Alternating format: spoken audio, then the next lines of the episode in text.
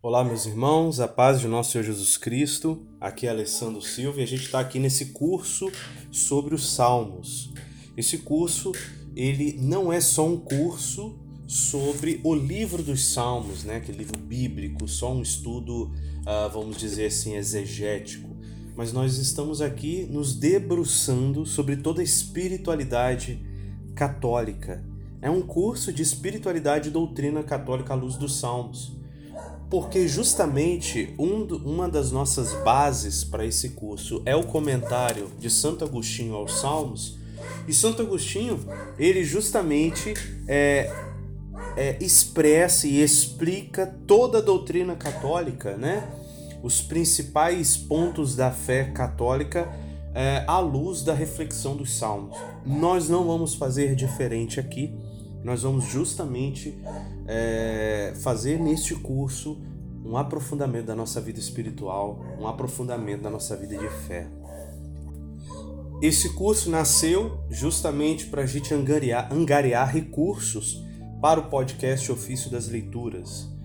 Nós estamos aqui então na aula 6, no segundo mês. Quem puder contribuir aí para o nosso podcast, a gente agradece muitíssimo para custear o nosso trabalho evangelizador. Amados irmãos, é... quem já está ajudando, quem já está aí, né, contribuindo, muito obrigado pela sua vida e a gente reza sempre aqui nas nossas orações, na nossa liturgia das horas, por cada benfeitor, por cada contribuinte. Amados, é... vamos, nós vimos aí uma perspectiva na última aula perspectiva, a gente né, é, deu um resuminho de uma introdução aos Salmos no sentido mesmo é, da, da, da, do contexto bíblico, né? Nós explicamos aí baseado em várias interpretações dos Salmos nas Bíblias católicas. E é importante a gente começar a falar hoje dos Salmos no Antigo Testamento, a importância dos Salmos dentro da história do povo de Deus no Antigo e no Novo Testamento. O, um autor chamado Hilário Sunner, ele disse o seguinte, que a oração cristã deve ser estudada à luz dos seus antecedentes judaicos. Então, se a gente quer que estudar a espiritualidade católica, nós precisamos olhar para os nossos antecedentes judaicos. Por quê? Porque é, apesar de o cristianismo ser uma novidade, nós temos, nós temos uma continuidade, um Deus que foi se revelando. E também na vida espiritual, nós vemos o próprio Jesus, os apóstolos, vivendo é, várias facetas da espiritualidade judaica. E isso é, tra é trazido para a igreja católica, a igreja cristã. Meus irmãos, é, Canals diz o seguinte: a oração judaica pressupõe a história religiosa de seu povo. Israel reza meditando sempre a sua história. Yahvé, né? Javé, é o mistério de sua eleição e história. É o diálogo com seu povo, ao qual se revela e em cujo meio permanece e é quem age prodigiosa e silenciosamente com suas intervenções. A oração de Israel, podemos afirmar, jamais interrompe o ritmo de sua história, porque sua história é uma história de sua oração, não se podendo entender essa sem aquela. Que lindo isso que diz Canals, né? A gente olhar para a história do povo de Deus, a gente está vendo uma vida de oração, uma vida de relacionamento.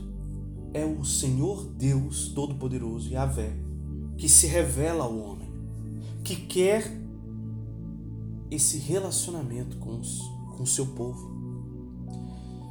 Ainda é, semana passada eu ouvia o próprio Padre José Eduardo que dizia, né? Não foi não foi Moisés que libertou o povo da escravidão do Egito. Né? Essa é uma visão muito humana. É Deus que libertou o seu povo. mais que libertou, tirou o seu povo da escravidão ao ídolo, no caso o Egito, ao rei do Egito, para adorar o Deus verdadeiro. Então, a partir de agora, o povo de Deus saiu da escravidão do ídolo para ser escravo de Deus. Só que é um Deus real e verdadeiro, um Deus real, que aquilo lá são falsos ídolos, o, mas ele vai ser escravo de um Deus real e um Deus que a partir de agora se coloca como é, pertença do seu povo. O seu povo pertence a Yahvé e Yahvé pertence ao seu povo. Deus se entrega, ó, eu, vocês são meu povo e eu sou o seu Deus. Então, meus irmãos, é a partir daí que é uma vida de relacionamento, uma vida de intimidade, uma vida com Deus. Deus começa a se revelar mais prodigiosamente ao seu povo através de Moisés e aí vai a história. Eu escrevi um livrinho, é, um pequeno resumo, uma, é, se chama Pequena Introdução à Liturgia das Horas. Entenda a riquíssima oração da igreja. Esse livreto eu, eu quis escrever porque, meus irmãos, eu encontrei um tesouro. Sabe aquele homem que foi lá e descobriu um tesouro no terreno? eu descobri um tesouro. Um tesouro que poucos conhecem a liturgia das horas, ou o ofício divino, ou o breviário, que é justamente a oração com os salmos, que é por causa deste tesouro que eu descobri na minha vida, que eu descobri, aliás, na igreja e trouxe para a minha vida.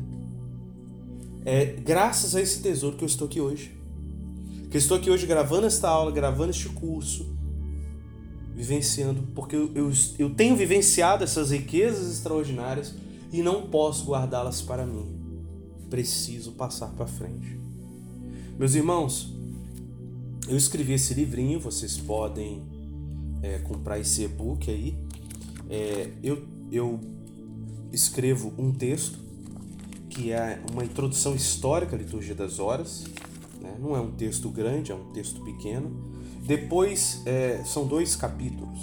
Né? E o segundo capítulo explicando os elementos da liturgia das horas. Esses são os dois capítulos. É um, e-book bem pequeno.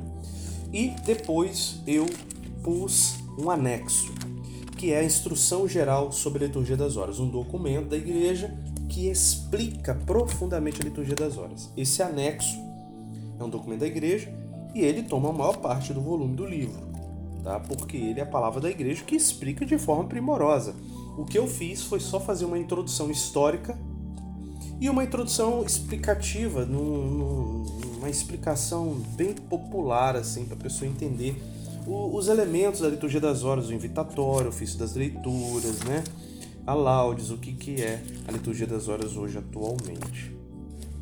Meus irmãos, por que, que eu estou falando deste e-book, né? Quem quiser adquiri-lo aí, no link aí do, do podcast, vocês vão achar e-books.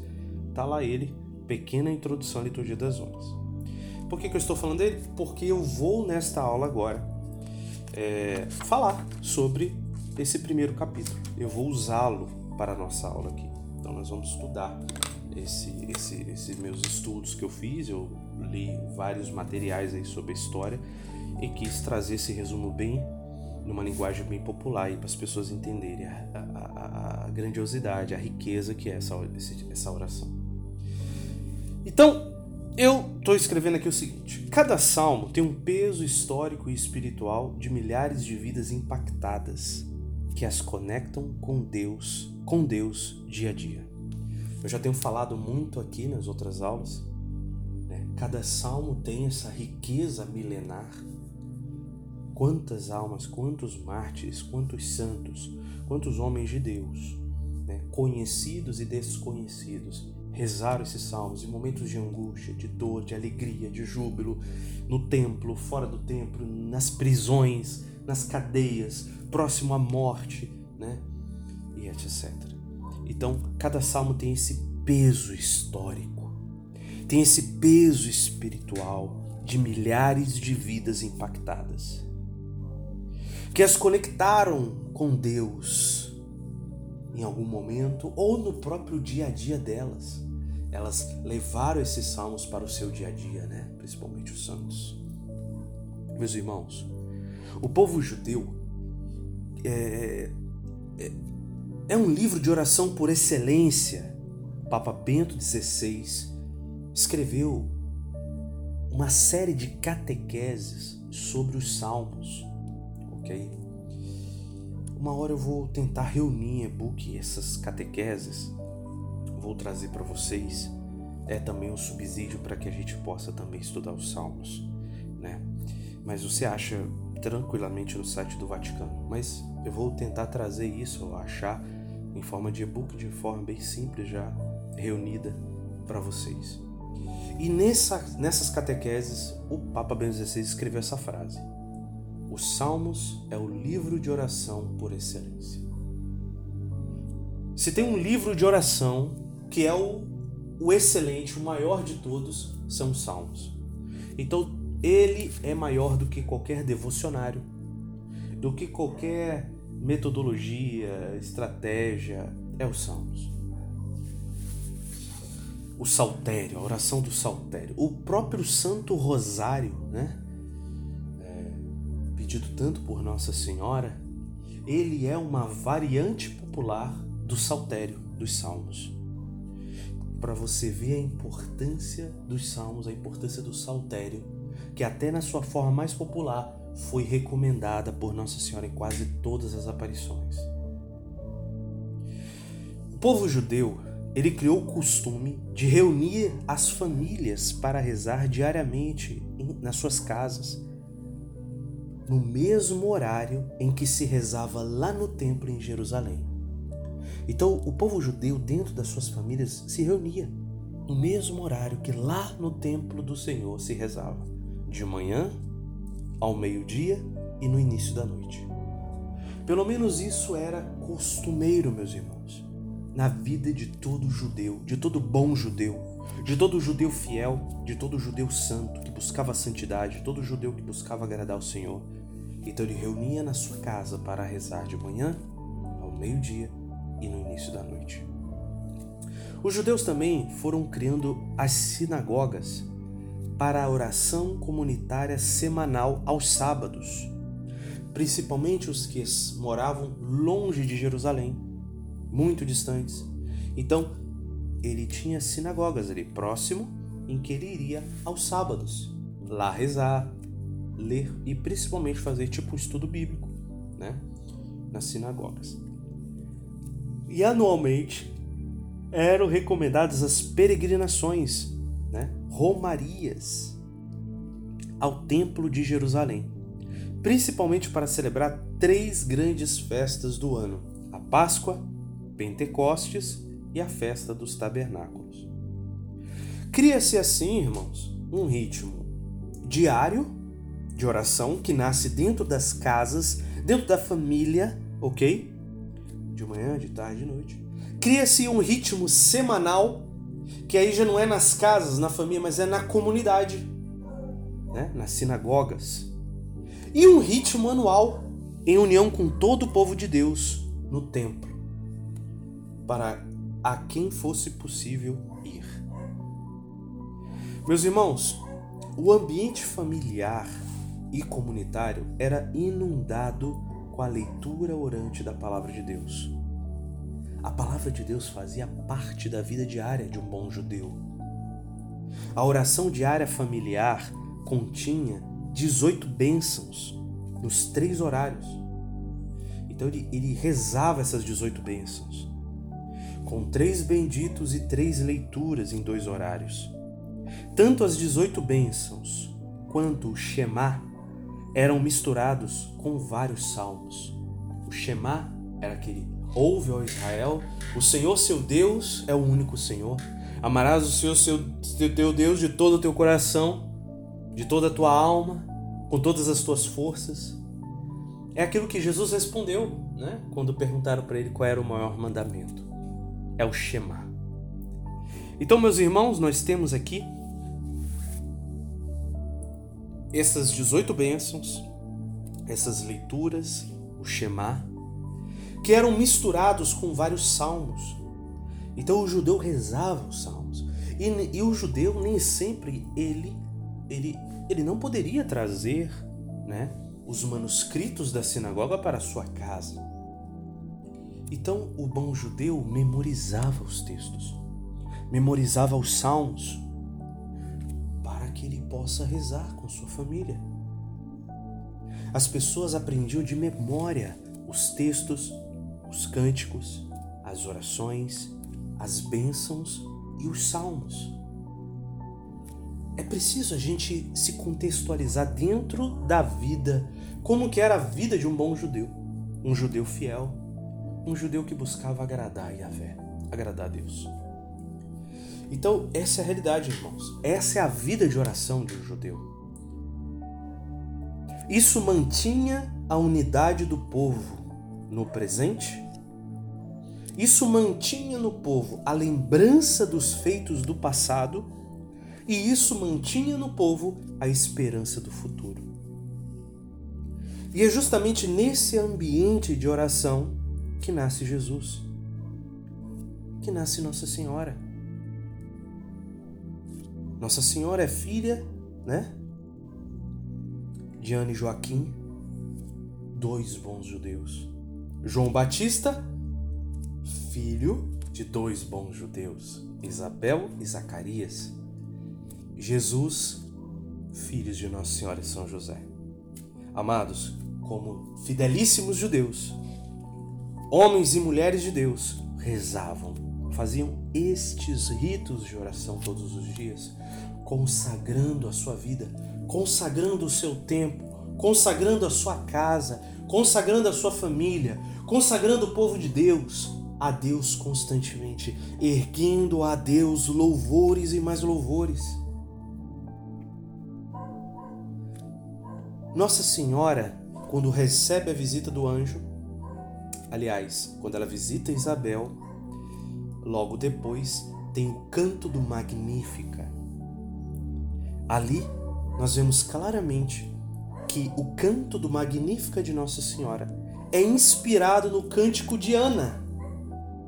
Ana, a mãe do profeta Samuel. E a mãe do profeta Samuel fez o seu cântico, também com alguns trechos de salmos, e Nossa Senhora também, né?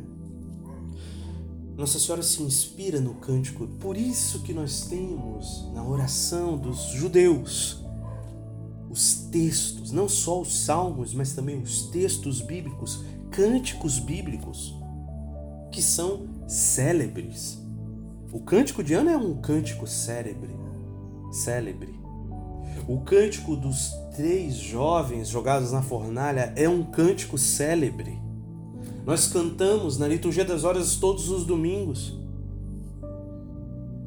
É o Benedicti que fala, né? Se eu não me engano, é assim que se diz. Posso estar me expressando aqui impropriamente, porque eu sou especialista em latim. Então, meus irmãos, nós vemos justamente que esses textos fizeram parte da vida destes homens e mulheres de Deus. O mesmo se pode dizer do canto Benedictus, entoado por Zacarias.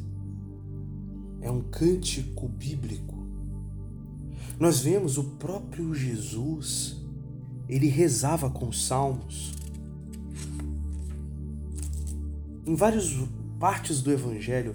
E nós podemos ter certeza, meus irmãos, que nesse ambiente cultural do judeu, do bom judeu, a Sagrada Família também rezava. No horário da manhã, no horário meio-dia, no horário da tarde.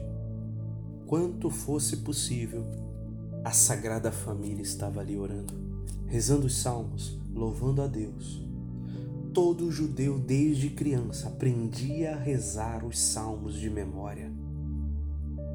Esta é uma realidade, meus irmãos. O apóstolo São Paulo escreveu a Timóteo, na segunda carta, capítulo 3, versículo 15, diz assim: Desde a infância conheces as sagradas Escrituras e sabes que ela tem o poder de te proporcionar a sabedoria que conduz à salvação pela fé em Jesus Cristo. Quando São Paulo diz para Timóteo que desde a infância Timóteo conhece as Escrituras, ele não está falando dos evangelhos que nós conhecemos, não está falando da carta. As cartas de São Paulo, meus irmãos, isso só foi posteriormente reunido. Ele está falando aqui do Antigo Testamento. Ele está falando aqui de um bom judeu, como Timóteo era um bom judeu. Esse é o ambiente que o próprio Jesus Ora, Jesus era muito mais fiel que Timóteo e Paulo juntos. Entender esse ambiente cultural é fundamental. Isso é uma tradição viva. E é algo que nós precisamos resgatar. Porque nós vamos ver que os cristãos resgataram isso e viveram isso profundamente na igreja nascente. Eles não rejeitaram esse costume. Eles não falaram, ah, agora é Jesus, então a gente não vai mais rezar, a gente só vai rezar aqui agora, erguendo a mão, e, e, e, e vamos agora só rezar de forma espontânea. Não, não é essa a oração da igreja. Nós vamos ver isso claramente na Sagrada Escritura. Os evangelhos, eles, eles relatam claramente isso. Eles relatam Jesus orando ao acordar, Marcos 1,35. Jesus reza ao acordar. Jesus reza antes das refeições, está lá em Lucas 9,16. Está também em Lucas 24,30. Jesus rezando na hora das refeições. Aos sábados na sinagoga, também Jesus reza. Está lá em Marcos 1,21, Marcos capítulo 6, versículo 2 e Lucas 4,16. O Evangelho também mostra Jesus indo em Jerusalém nas grandes festas. Está lá em Lucas 2, 46 a 50, a Sagrada Família levando o menino Jesus. Mas nós temos também o próprio Jesus adulto indo depois, João 5:1, Lucas 22, versículo de 7 a 14. Portanto, Jesus vivia o ritmo diário, semanal e anual das orações judaicas. São esses os resquícios que nos deixam as provas que nos deixa os evangelhos. O evangelho ainda relata Jesus e os discípulos indo para o Monte das Oliveiras depois do canto dos salmos. Sim, porque nós vimos aqui que os salmos prioritariamente, prioritariamente eram cantados ou recitados. Lá em Mateus capítulo 26, versículo 30 diz: Depois do canto dos salmos, dirigiu-se eles para o Monte das Oliveiras. Meus irmãos, Jesus estava cantando os salmos com os apóstolos. É o mesmo Jesus que, páginas depois do livro de Mateus, vai dizer: Toda autoridade me foi dada no céu e na terra, e depois ensinai a todas as nações. Versículo 20, capítulo 28, versículo 20: Ensinai-as a observar tudo o que vos prescrevi.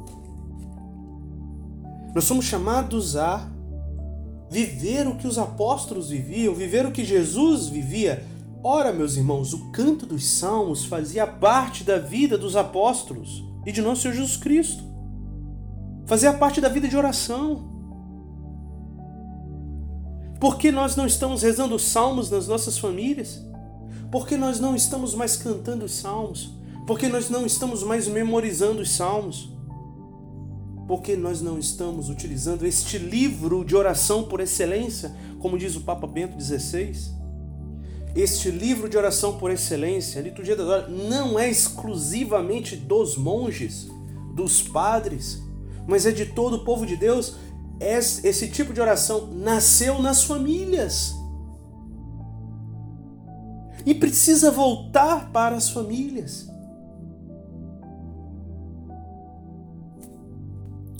Meus irmãos, Jesus pregava sobre os salmos. Jesus pregava sobre Moisés, pregava, Jesus ensinava os seus apóstolos. Quando Jesus ressuscita e ele aparece aos onze, lá em Lucas capítulo 24, quando ele senta, come com eles e fala: Eu não sou um fantasma, eis-me aqui. E aí ele vai explicar no versículo 44: Depois lhes disse: Isto é o que vos dizia quando ainda estava convosco. Era necessário que se cumprisse tudo que de mim está escrito na lei de Moisés, nos profetas e nos salmos. Abriu-lhes então o Espírito para que compreendesse as Escrituras. Meus irmãos, que maravilha! O nosso Senhor, o nosso Senhor nos chama a contemplá-lo nos Salmos. É ali. Era necessário que se cumprisse tudo que de mim está escrito na lei de Moisés e profeta nos Salmos. Nos Salmos se fala de Jesus. Nos Salmos se profetizou Jesus. E o versículo 45 diz: Abriu-lhes então o espírito para que compreendesse as Escrituras, dizendo: Assim é que está escrito, assim era necessário que Cristo padecesse, mas que ressurgisse dos mortos ao terceiro dia. E que ao seu nome se pregasse, pregasse a penitência e a remissão dos pecados a todas as nações, começando por Jerusalém. Vós sois a testemunha de tudo isso. Eu vos mandarei o prometido do meu Pai. Entretanto, permanecei na cidade até que sejais revestidos da força do alto. E a gente sabe que veio Pentecostes. E também ali, a igreja cheia do Espírito Santo também reza com salmos. Nós vamos ver isso mais para frente. Mas, meus irmãos, no Evangelho, não é só esses dois textos que eu vi. Nós temos vários textos que mostram para nós que Jesus usava os salmos, que Jesus rezava com os salmos, Jesus conhecia os salmos, Jesus usou os salmos na pregação. Em Mateus capítulo 5, versículo 4, que as bem-aventuranças, quando Jesus diz: Bem-aventurados que choram, porque serão consolados, ele está se relacionando-se ao Salmo 37, versículo 11. Ou na versão é, é, grega, né, vulgata, é o Salmo 36, versículo 11. Né? Eu estou aqui utilizando a versão né, grega aonde diz aos Salmos, estou aqui do, com o livro da Ave Maria, né? Quanto aos mansos possuirão a terra, nela gozarão de imensa paz. Jesus citou os Salmos aqui na bem-aventurança.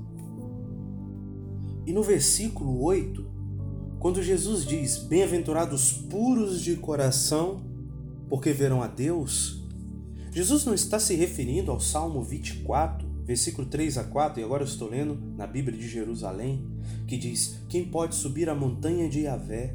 Quem pode ficar de pé no lugar santo? Quem tem mãos inocentes e coração puro, e não se entrega à falsidade, nem faz juramentos para enganar.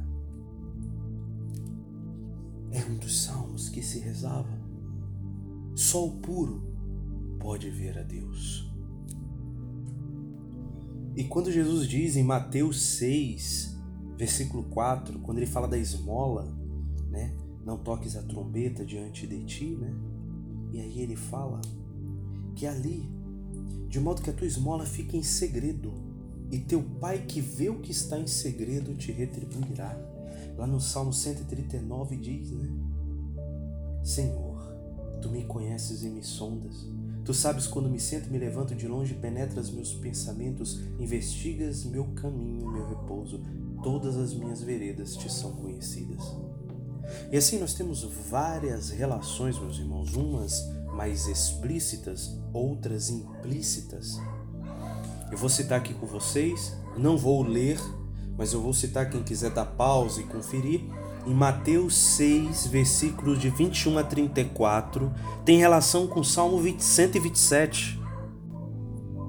O Evangelho de Marcos, capítulo 12, versículo 1, tem relação com Salmo 80, de 9 a 19.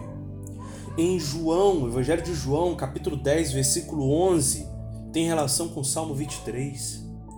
O Evangelho de Mateus, capítulo 21, versículo 16, com certa relação com o Salmo 8, versículo 3.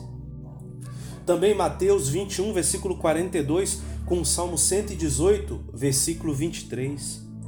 Também Mateus 22, versículo 44, com o Salmo 110, versículo 1.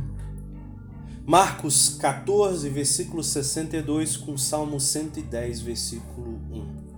Esse é alguns, meus irmãos. Tem mais, mais é, relações explícitas e implícitas, ah, o, próprio, o próprio documento da igreja, né?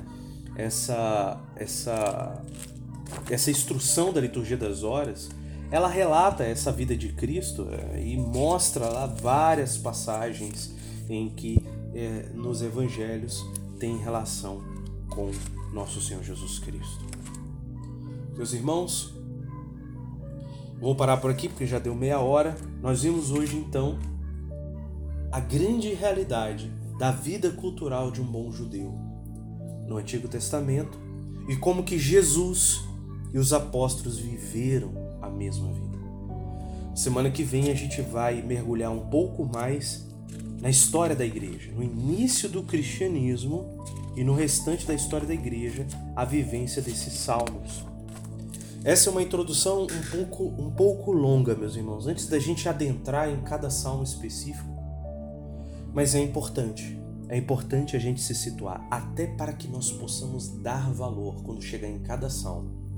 Porque cada salmo, meus irmãos, vai nos revelar Jesus, vai nos revelar a igreja, vai nos revelar a história da salvação. O salmo ele conta também a história desde o, desde o Gênesis. Nós temos salmos que contam, que oram, né? que explanam a criação, Deus Criador. E é belíssimo, é belíssimo. Os salmos resumem toda a Sagrada Escritura. E o próprio Jesus está neles também. O próprio Cristo falou isso. E Santo Agostinho vai nos guiar. Ele vai ser o nosso guia na contemplação destes salmos. Então é isso. É... Divulgue para as pessoas que você conhece a importância. Né? Eu, eu vou tentar reunir esses, esses áudios em um curso, né? E que a gente possa então disponibilizar melhor para as pessoas de modo mais fácil. Então, é, vamos orar, meus irmãos. Convido a todos como exercício essa semana e a, a nós rezarmos, rezarmos com os salmos. Principalmente nesse momento, nós aqui que estamos gravando esta aula, estamos próximos da Semana Santa, a Páscoa é, cada missa a gente renova a Páscoa, né? Cada missa, mas em especial aqui durante é, o fim da Quaresma e o início da Páscoa, a gente reviver esse momento, toda a história de Deus resumida aqui conosco. Então é isso, meus irmãos. Semana que vem, se Deus quiser, a gente vai entrar no Novo Testamento, na Igreja Antiga e um pouco da liturgia das horas. Acredito que já nessa Páscoa nós vamos começar do Salmo primeiro. Louvado seja nosso Senhor Jesus Cristo, para sempre seja louvado.